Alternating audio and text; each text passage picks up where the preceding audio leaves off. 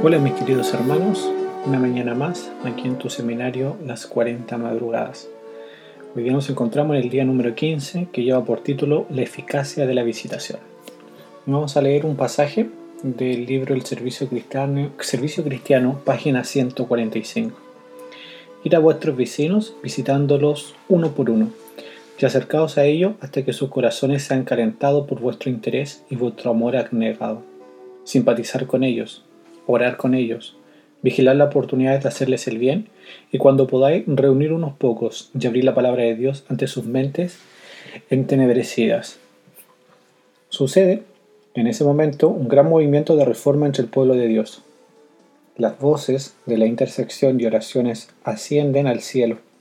Las puertas se abren por todas partes y miles de fieles cristianos como ustedes están ahora visitando a las familias para orar y abrir la palabra de Dios en ello. Elena de White asegura que uno de los medios más eficaces por los cuales se puede comunicar la luz es por el esfuerzo privado y personal, en el círculo de la familia, en los hogares de nuestros vecinos, al lado de los enfermos, muy quedamente podemos leer las escrituras y decir una palabra en favor de Jesús y la verdad.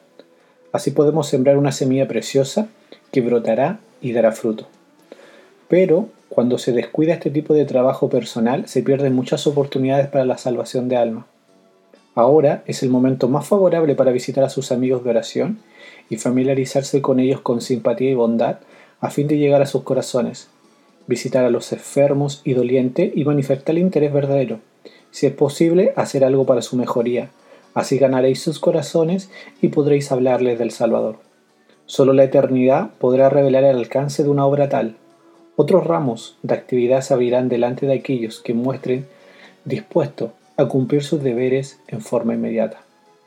Paulo Godigno, en la página 99 de su libro A Dinámica do Evangelismo Pesol, destaca que un número considerable de personas que están a nuestro alrededor se sienten abandonadas, enfrentan problemas graves, tienen dificultades de relacionamiento, incluso algunos pierden la fe y muchos otros a menudo piensan en el suicidio. En tales circunstancias, una visita hecha con amor y oración puede cambiar el curso de esta historia trágica. La visitación hace toda la diferencia en el proceso de ganar almas para Cristo. ¿Cómo te va con tu amigo, vecino, familiar por quien estás orando desde el primer día? ¿Ya lo has visitado? Si no lo hiciste, hoy puede ser el día. Preguntas para meditar. ¿Qué destaca usted de la lección de hoy?